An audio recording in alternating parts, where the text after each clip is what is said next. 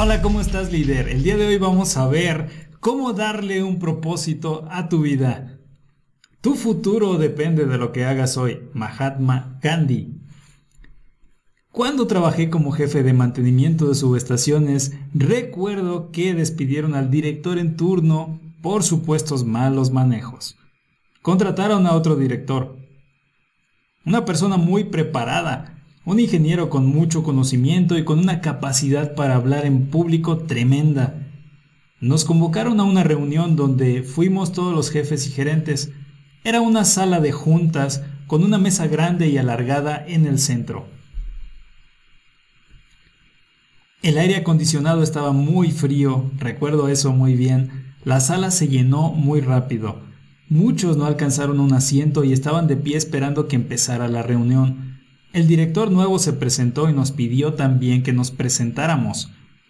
Cuando me tocó a mí presentarme, le dije, me llamo Fabián Razo, soy ingeniero eléctrico, trabajo como jefe de subestaciones y llevo 10 años en la empresa.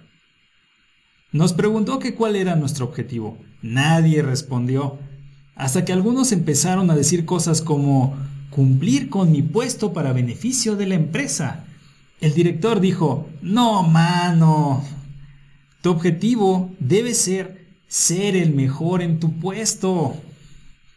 Si eres barrendero, tu objetivo es que debes ser el mejor barrendero. Si eres el jefe de subestaciones, debes ser el mejor jefe de subestaciones de México o del mundo. Si eres gerente, debes ser el mejor gerente de todas las empresas.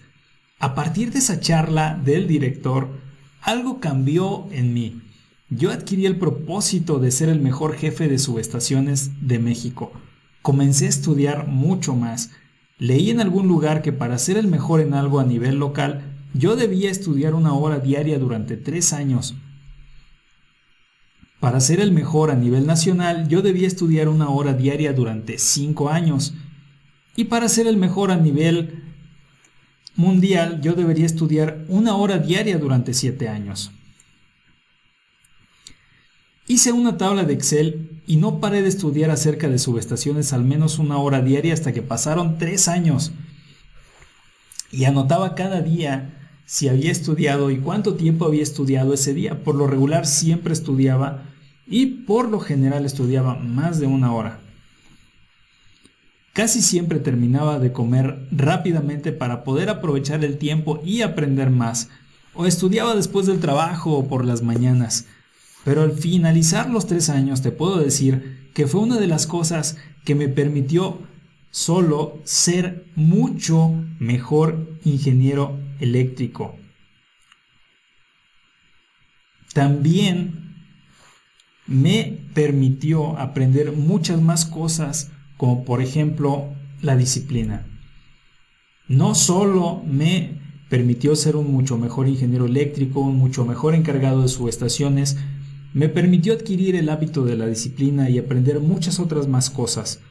Básicamente todo lo que aprendí me resultó bastante útil.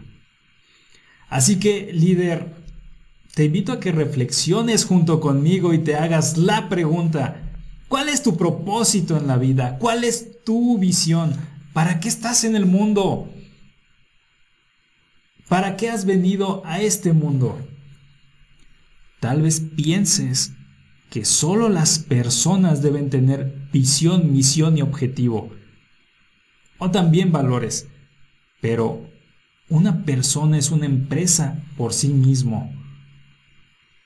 ¿Qué sería una empresa ¿Qué sería un ser humano sin su misión, sin su visión y sin sus valores que lo sustenten?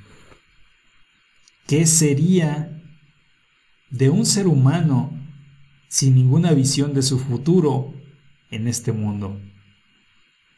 Hasta la próxima, líder.